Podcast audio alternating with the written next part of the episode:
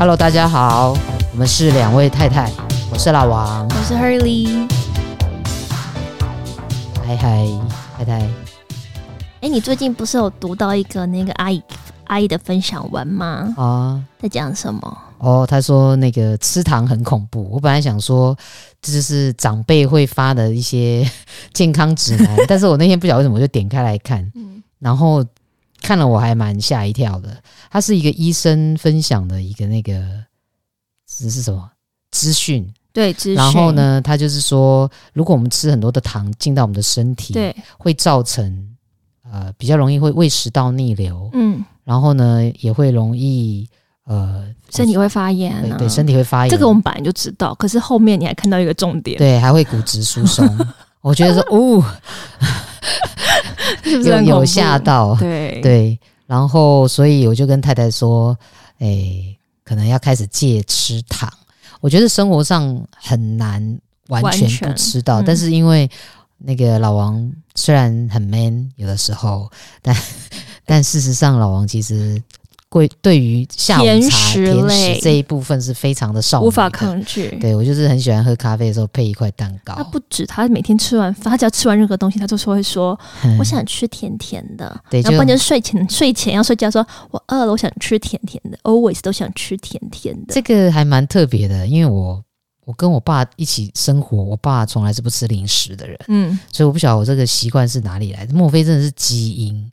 就是我妈是这样的人。但是我在小时候对他没有这个印象，就我不知道是长大以后，就我们分开生活嘛。长大以后，我在跟我妈妈出去的时候，就发现说，哎，他的习惯怎么跟我一样？就是那个吃喝咖啡的时候一定要配一块蛋糕。我觉得这是所有人类的很多人类的基因吧。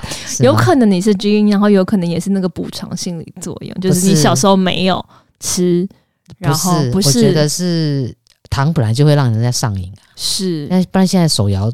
手摇那个手摇饮手摇饮料怎么会这么的热门？嗯、而且我看那个很多年轻的朋友们，嗯，都是全糖在喝，嗯、我觉得好惊人。我觉得我觉得现在可以喝到全糖的人真的很惊人，even 到半糖我都觉得很惊人。嗯，所以刚刚有没有听到？我们的分享那个关于糖是很恐怖的，大家还是要尽量减少吃那个糖。对，少吃糖，不要吃这么多。然后，如果你有胃食道逆流的人，千万不要吃糖又喝咖啡，这个真的是大忌。像老王都会说：“那我我先喝一口咖啡，那我等下再再吃一口蛋糕。”我觉得没有什么用，以为停了很久，但事实上并 没有进到胃胃里面的时间可能是差不多的。对，所以就是要少吃糖，然后。那个，但我又居然看到那个麦当劳有出那个冰旋风，然后还有双倍 Oreo，我真的是很想吃。好，你不要偷，你害我的，你不要偷笑。因为最近我朋友给我一个那送我一个那个 Kimi Bar，就是 Kimiko 出的那个运动辅具。嗯我就反正我就来试试看看会不会让身体变得更薄一点点。你不是每次做完就说那个 双腿无力还是什么的？我之前都爆汗。我之前是先做皮拉提斯，然后加缠柔嘛。那后后来后来就是因为皮拉提斯，我感觉我需要消耗一些。脂肪跟热量，所以要做一点比较激烈型的运动，嗯、所以我就换成 Tabata 配我的全柔。但我最近又觉得好像这样子还是不够，所以我才刚拿到那个 Kimi Bar，我才刚试一天，我真的腿就是抖翻天，根本就是马步的姿势，然后 hold 十分钟，怎么可能半蹲呢、欸？十分钟，你跟看看那个画面觉得不难，可是真的实际做之后大爆汗。你跟我那个之前。一大清早去公园打太极拳，不是一样意思？不太一样。打太极拳也是休养生息，然后休养生息，活动筋骨。什么叫活动？他也是很厉害，好不好？他也是要蹲着哦，大腿的力量也是很厉害，因为他一直维持在一个那叫就是重心是在下盘嘛，嗯，是是大腿的力量。那你应该要。跟我一起练，你忘记我那时候去练，你还跟我说我大腿好像有变粗。你现在还是要继续练，因为你你的腿真的太细了。谢谢，我怕你断，我怕你又爱吃糖，就是骨质疏松症，然后就断掉。好，我们要回到来到赶快来到今天的主题了。是什么？大家，我们今天的主题是什么？就是我们家老王很爱上课嘛，他就那天就问我说有没有无条件的爱呢？然后呢，所以今天的主题就是无条件的爱跟什么浪漫浪漫主义？因为呃，对，因为爱情失败。呃，一塌涂地会不会是因为我们太浪漫了？嗯、那这个很难懂，对不对？对，为什么会有这个话题？真的就是因为老王最近在上哲学课里面有跟大家讨论到，这个世界上到底有没有所谓无条件的爱？然后我呢还蛮惊讶的发现，我的同学们居然没有太多人跟老王有这样的想法，就是就是所谓无条件的爱这件事情，我也不晓得为什么，就是我会有这样的期盼，不管是期盼自己可以给别人无条件的爱，或者是对于对方可以给我无条件的爱这件事情。那所以我就问了太太关于无条件的爱，问了太太有没有相信有没有这件事情。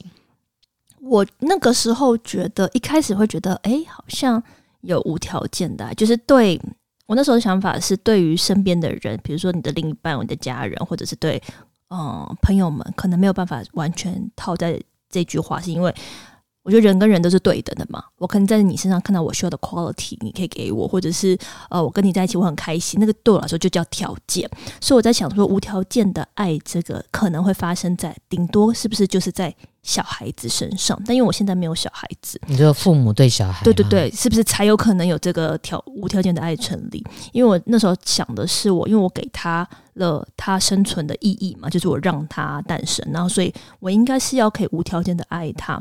但我觉得一般人都不简单的原因，是因为就是如果今天我生了一个孩子，我本来以为我可以无条件的爱他，但是如果今天我的孩子都不理我，或者是他。今天讨厌我，就像我们青少年时候，对对对，那个很叛逆啊，或者是做了什么伤害我的事情啊，这样子我还可以无条件爱他吗？就把他变成好像原本想说他是小孩，可是现在其实对于他来说，就是他等于是一个人了嘛。我就觉得好像有点难度。就是、小孩也是个人啊，对，可是我想，因为他想说是我把他蹦出来的嘛，所以我后来想想，是我可以爱他，但是。我们可能没有办法无条件的爱哦，oh. 对，因为而且还有个东西是你刚刚问的问题，因为他是我的孩子，所以我爱他。因为他是我的孩子，这件事情也是一个条件吧？对啊，所以人不可能无条件的爱，对，这是我的结论。对，其实我们后来讨论的结果也是，其实父母对我们的也不是无条件的爱，那是因为父母爱我们是。他也只会爱我们嘛，因为我们是他的血缘，是他的基因，嗯、这个是这个是很天然的事情，所以他，但是他今天不会去爱一个隔壁邻居嘛的小孩，嗯，所以呢，呃，所以无条件的爱的这个这个想法真的是，我觉得不是那么容易，嗯，然后包含连宗教上面的爱也不是，嗯，比如说宗教上面的爱也是会，呃，他的信徒啊，然后他的信徒要做哪些事情啊。嗯然后，甚至我们讨论到，连 Mother Teresa 她也不是，她也只有选择一个特定的，比如说她的那个垂死之家，只有照顾，就她选择性的来照顾那个麻风病患。嗯，对，所以其实我觉得这个讨论是很好的。嗯，这个讨论到后来带给我的就是我的，我有一个发现，就是觉得啊、呃，有一种很轻松的感觉。那那个感觉，我并不是说对人性产生失望，倒不是，而是我觉得啊，原来。人性是这样的，就是我可能有的时候把，就是看到很多，比如说修行者，他们的整个不管是道德还是他们对于人世间所做的那些事情，我很向往。嗯，所以我觉得，我就很希望朝着那方面前进。然后，呃，在这个过程里头，我做不到，我就会觉得，哎，自己好像很差劲。嗯，但事实上我，我我觉得还是要回到，这就是一般的人性。然后呢，我也不用把这个孝顺，就是把自己想的这么的压力这么的大要去做。嗯，那另外，我觉得我们也不用对于这个所谓的孝顺压力也不用那么大，因为孝顺里头还包含了愚孝。嗯，那如果是我记得，我们还蛮常有一些粉丝会跟我们分享，就是他们的父母其实不太能接受他们身为同志这个身份哦，嗯，所以他很痛苦，因为他觉得好像他。为了要孝顺他父母，所以他要顺着他父母，嗯、可是他就没有办法活出他自己的生命。嗯啊、呃，我觉得这是非常，这就是属于愚孝的部分。我觉得，因为这个条件，比如说同志，它是一个条件，嗯、就是妈妈希望你你是跟异性结婚啊、那这个异性是个条件。OK，那异性如果这个条件符合了，会不会有一天，哎、嗯？你交的这个男朋友，哎、嗯，长得不够帅，长得不够高，嗯、钱赚的不够多，有另外一个条件，对，又有很多很多的条件，嗯，对不对？所以这样下去就是没完没了。所以我是觉得，呃，经过我们那样的讨论之后，无条件的爱这件事情，如果没有发生在我身上，或对对太太，比如说哪一天我就是变得一个很烂很烂的人，太太也不可能这样无条件的爱我。我觉得反而是很回到人性的基本面，反而变得更轻松。对啊，就像小时候，因为我们都会念。我觉得小时候很多教科书跟一些故事都很很，我自己觉得很害人啊。因为小时候我们念的东西很多都是儒家思想嘛。对。你回归到你刚刚讲孝顺，我们不是二十四是二十四孝故事会讲什么卧冰求鲤啊，会喂喂蚊子的故事。你现在想想，就是怎么可能啊？我干嘛要在那边被蚊子咬？我干嘛要在冰里面 求雨给我的妈妈？这就是这太。疯了呢！可是社会的标杆或那些故事洗脑我们，好像就是要我们往着那个目标前进，然后把这些当楷模，这才就是所谓的孝顺。可是实际上来看，根本就不人道啊！然后、嗯、对不对？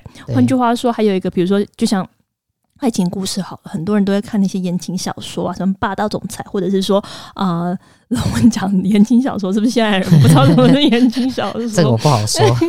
OK，三十岁以上的应该都知道我在讲什么。然后或者是罗密欧与朱丽叶那种爱情故事，就是会向往那样子。但是我真的觉得，就是也过于浪漫跟不实际了吧。嗯、所以，对，回到你刚刚说无条件的爱，我是喜，我对我之于老王，我是喜欢你的眼睛，或者是我喜欢你很聪明。难怪你现在都说我的眼睛不够亮了，没有以前亮，太可恶了。就是不不了，现在 要补一下了。好了，乱说，就是比如说我会说，比如眼睛啊，我喜欢你聪明啊，或者我喜欢有你有能力，或有呃很有才华之类。这但是因为这些都是所谓的条件，才会构成于我喜欢你嘛。嗯、所以我相信父母也是，他们爱我们，但是父母。也会希望我们尽量可以长成他们想要的样子。嗯，他们这不好说。对，有的父母不会啦，有的父母可能就是我们讲到，就是你你你真你真心快乐幸福就就好。但他们心里面一定会有一个想望嘛。等到我们有一天变父母的时候，我们再来讨论。对对，所以我们要期许我们自己变成这样的父母。嗯，很 freestyle，freestyle。Okay 对，让他自身 自己没有啦，自己努力的成长。好。那所以呢，就是讲到刚刚从无条件的爱，我们来讲到就是所谓的浪漫主义，就是其实我们呃两位太太一直在分享爱情的这个东西啊，哦、关系亲密关系。嗯，那像老王之前呢，就是对于爱情的想象，我觉得也是可能很符合大家一般大众或者是我们的那个粉丝朋友们对于爱情的想象。嗯，那这个想象呢，我觉得就是。很容易，我们要说想象，可能就是它不切，它不不切，不是那么切实际哦。嗯、那为什么我们会有这样子的想法？就是我觉得除了要怪这个爱情电影，大家都拍的太美了。那事实上，其实还有它是有迹可循的哦。就是他从是我们是从呃十九世纪呃十八世纪以来就开始在这个浪漫主义就兴起，嗯，所以呢，我们爱的所有一切。都是从这个浪漫主义而来的，就是这是开端就对了。对，那太太，我们要不要来介绍一下浪漫主义是什么？好，浪漫，我要来念书了。嗯哼，浪漫主义是一个欧洲的艺术、文学及文化运动，开始于一七九零年工业革命的德意志邦联。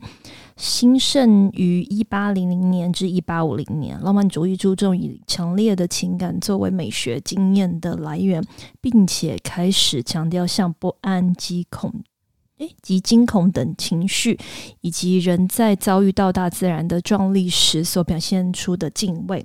在文学上，则多用运用丰富的想象和夸张的手法。浪漫主义强调人的情感而非理性，强调个人而非社会。嗯。哎、欸，我刚刚读了说念了什么东西？念了什么不知道是不是？其实应该大家在听就可以明白，前面也可以忘记。但最重要的，它就是浪漫主义强调的是人的感情，而不是理性。嗯，它强调的是个人，而不是社会。哦，那这样大家就可以了解，就是所谓的浪漫主义告诉了我们爱是什么，然后。而且我们在爱情里头要期待什么，还有关系应该如何发展？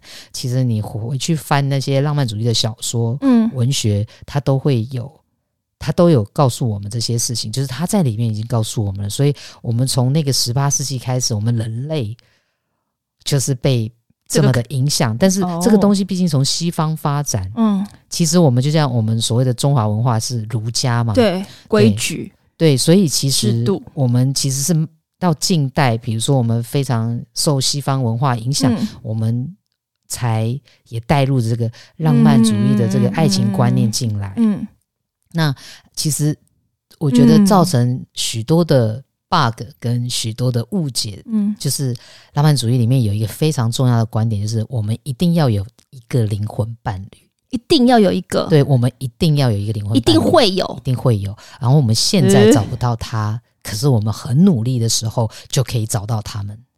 这不，然后找到他们之后，我们就可以跟他们的灵魂融合，并且所有的困难与孤单都可以被救赎。这是他一个主题哦，就是我们一定会有一个灵魂伴侣。你不觉得这整句话念下来感觉蛮害怕的吗？就是如果没有的话，我怎么办？对，就好像你的人生就是 wasted，就是白费了。那我有个问题，我想问，呃，怎么找灵魂伴侣，或者是说灵魂伴侣 是什么？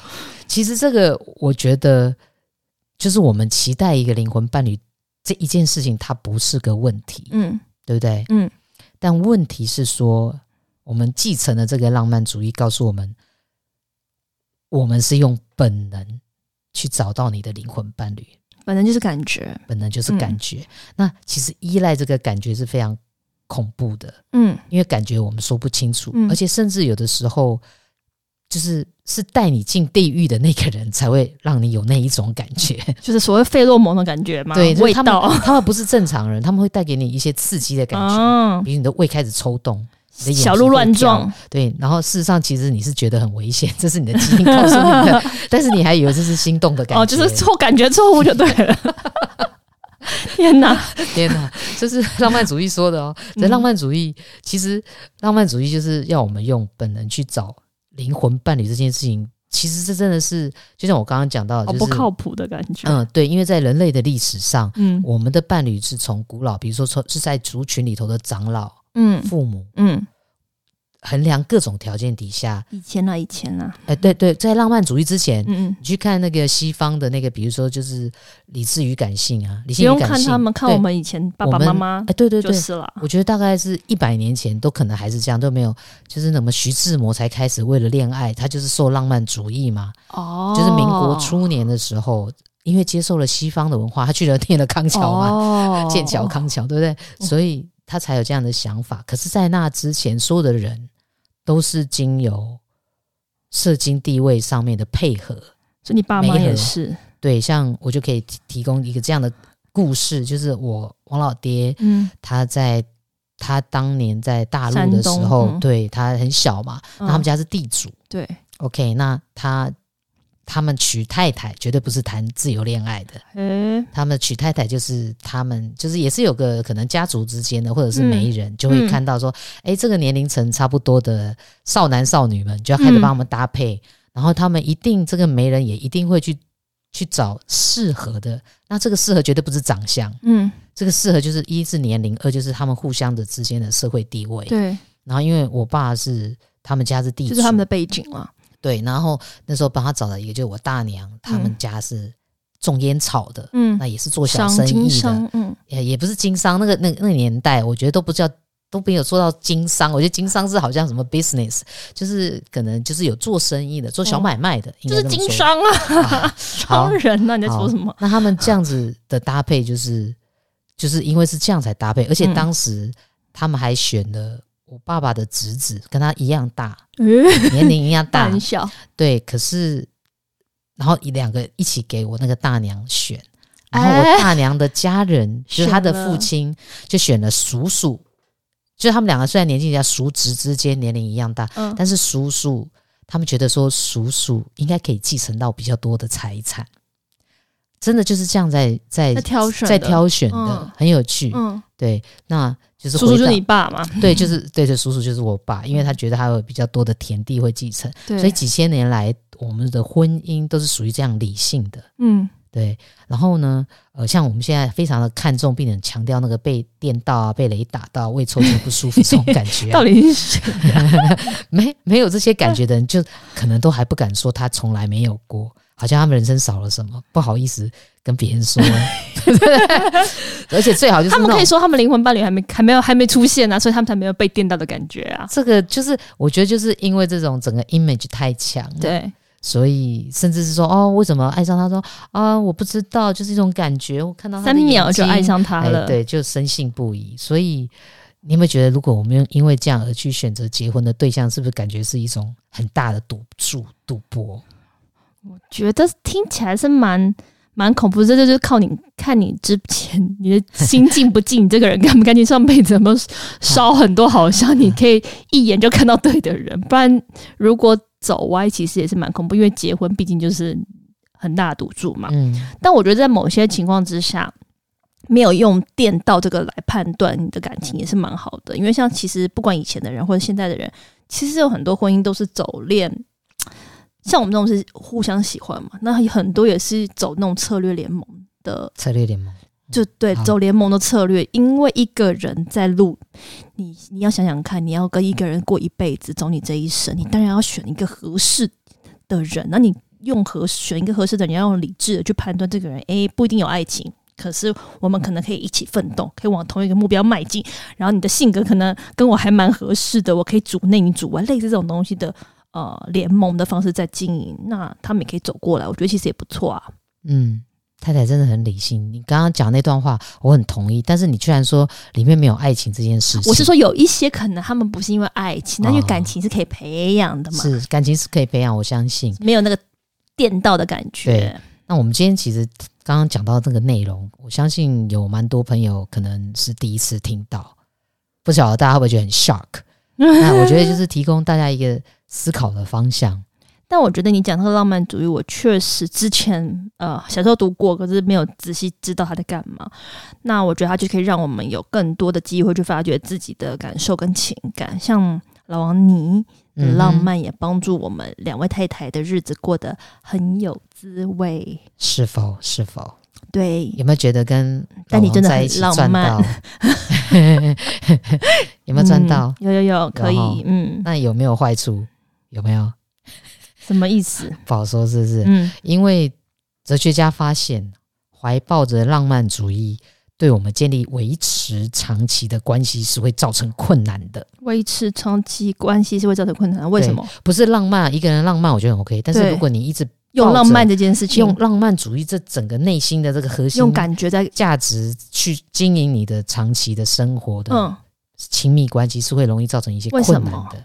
因为浪漫主义，它其实放弃了基督教这个认为我们人类是罪人，他放弃了，他相信每个人都是天使，都是完美的。OK，这样有没有感觉很恐怖？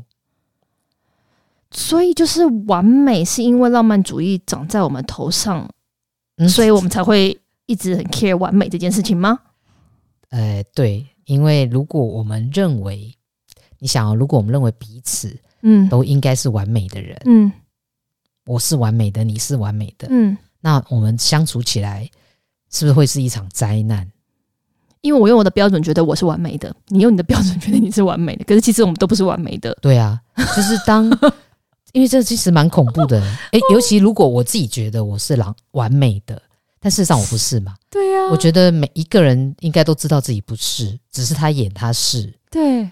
然后呢，他那如果我知道我不是，然后我还要演我是，哦，懂，我的压力是不是很大？很大，我自己给我自己的压力就很大。嗯嗯、然后我还处处看你不顺眼，觉得你觉得你怎么没有照这个方式做？对，怎么做得更好，不够完美？我是不是也给你很多的压力？会，对不对？所以呢，我们之前老王的脸书上也有一篇文章分享，就是当我们发现，其实我们每一个人都不会是完美的，嗯，并且更重要的是，我们也不需要完美。对不对？嗯、我们如果发现了我们不需要完美，嗯，我们也就不需要别人完美啦，嗯，这不就太好了？嗯，我们只要知道说我怎么跟我自己的不完美相处，嗯，然后呢，也要知道你怎么跟我的不完美相处，就是让你知道，嗯，怎么跟我的这一块不完美相处，嗯，然后呢，就把这个这个不完美就会变成一个非常自然的状态。意思就是说，我们每个人都不可能是完美的，不管是成功或不成功的人，或者是有伴侣或没伴侣的人，或者是看起来很完美的人，他也会有他不完美的地方。就是每个人他心里面都一定，因为我觉得上帝可能很公平啊，每个人都一定有他某个地方的缺陷跟失落所在。那如果我们知道了这个之后，我们就可以放过我们自己，然后过得轻松一点点。嗯，因为我们就知道我们是人，也不是神，对，怎么可能完美？完美可能只有神才会有吧。所以我们就可以面对自己，跟接受自己。然后重点是我们也不用去羡慕别人。对，就是千万不要羡慕别人。嗯，就是记得上一次我们有呃有。有推荐了一部电影，叫做好像是《隔壁邻居》的片名，嗯嗯、就是你永远也不会知道别人过的是什么样的生活。嗯、那么，因为你永远不要知道，你也不用猜测，你也不用比较，对，对你不用想象，对，也不用想象，那就把你的眼睛、跟你的注意力、跟你的精神都放回到你自己的身上，嗯嗯嗯嗯、你自己的生活。嗯，所以回到浪漫主义。你去看浪漫主义的这些文学小说啊，嗯，他其实也没有写到很多生活上的琐事，一般都在写都在写感情啊、感觉啊，哦、对。然后呢，也不认为呃两个人就是只要就是他也会认为说两个人只要靠透透过眼神交汇就可可以了解。这是什么鬼？也不用说太多话。什么鬼？这样听下去，我们就觉得更恐怖。我怎么可能猜中你？没有，这就是很多，因为我们是灵魂伴侣，所以我们才会猜。对怎么可能？比如生闷气。比如说，太太，你做了什么让我生气？我不说，我不说，我不说。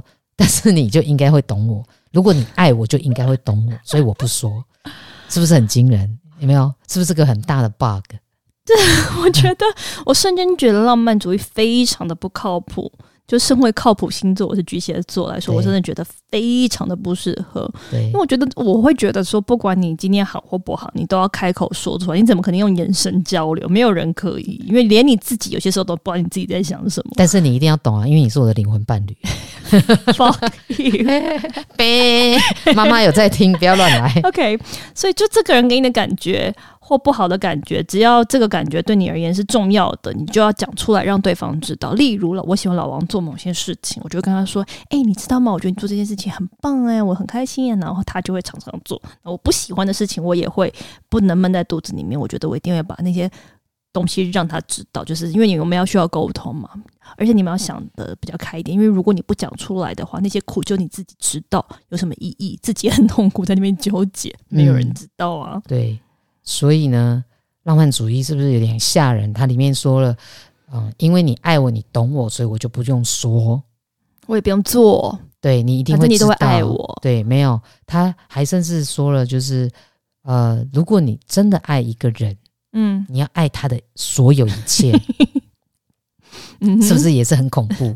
尽量了。你问自己有没有这样对你的另一半？我说，大家粉丝听到这段有吗？有吗？有吗？扪心自问，我觉得真的很难，因为呢，我没有。对对，因为呢，以这个逻辑底下来看啊，嗯，你看这个呃，如果我们爱一个人，我们要爱他的所有，对，那就是如果你有一点点的不喜欢他，他有一个缺点，我都要咬下去吞下去，不是你就会 以为你没有很爱他。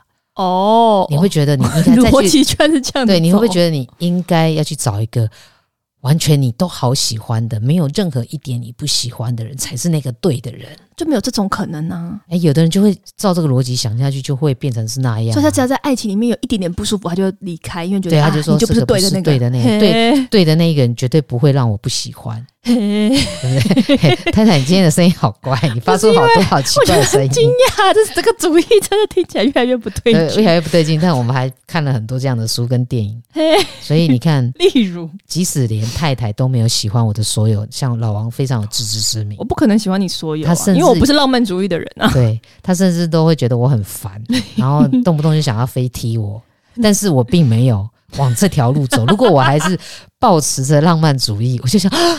太太，你在演哪出戏？原来你并不爱我，没有，不然你怎么会讨厌我呢？你怎么会想要飞踢我呢？我没有讨厌你啊，但我确实想飞踢你啊，对不对？嗯，我觉得这样下去就是我就会演下去了，大家就知道。所以呢，要不然你就要变成，呃，变成我喜欢的样子。就是说我刚刚不是有不喜欢你的那个 part 吗？对。可是你会逼我。对你，你如果是我的灵魂伴侣，你不会是这样的，你应该是那样的，所以你要变成那样。天哪，这本经 还好我不是。我觉得啦，就是你刚刚说的也是没有错，就是嗯，喜欢跟讨厌，它确实是可以同时并行的。就是我可以爱你，但因为你有很多时候是不讨喜的，所以我一定会常常白眼你。没有很多时候，好了，我只说有些时候你会有不讨喜的时候，你会有一些我看不惯的地方，就是我会常常的白眼你。但这不影响我爱你的这个最大本质啦，就是这些其他的情感都是被包在这个最大的爱里面，所以爱这件事情没有绝对的黑白。你也可以，就是我觉得反爱是一种很复杂的情感，可是它就叫爱。嗯嗯，太好了，你听得懂我在讲什么吗？我听得懂，我听得懂，我听得懂。哦，哈，所以总结是大家有听懂吗？总结就是，其实美好的关系是需要我们去维持的。不要走浪漫主义啊，各位。对，也不用非常非常的努力啦。但是我觉得还是需要努力，因为生活上总是有，嗯、而且我们每个人都会，就是比如说我们我四年前认识的太太跟现在也不太一样了。什么意思？就是每个人都会有一些变化啊，对就像哦，你懂吗？我们每一个与时俱进，你的感情，对你的感情跟你要不断重新。我们一直说你要你要 keep up，你要。一直 review 你的情感，对，你要 review 你这个 keep on 眼前的这一个人，你要重新一直不断的把每一天都当成新的一天去认识他，而且要一起调整，一起调整，才能一起往那个方向走。而且在生活里头就要互相的妥协、调整，当然不是全然的妥协，是但是我觉得就是又回到我们说，在亲密关系里头，那个我们。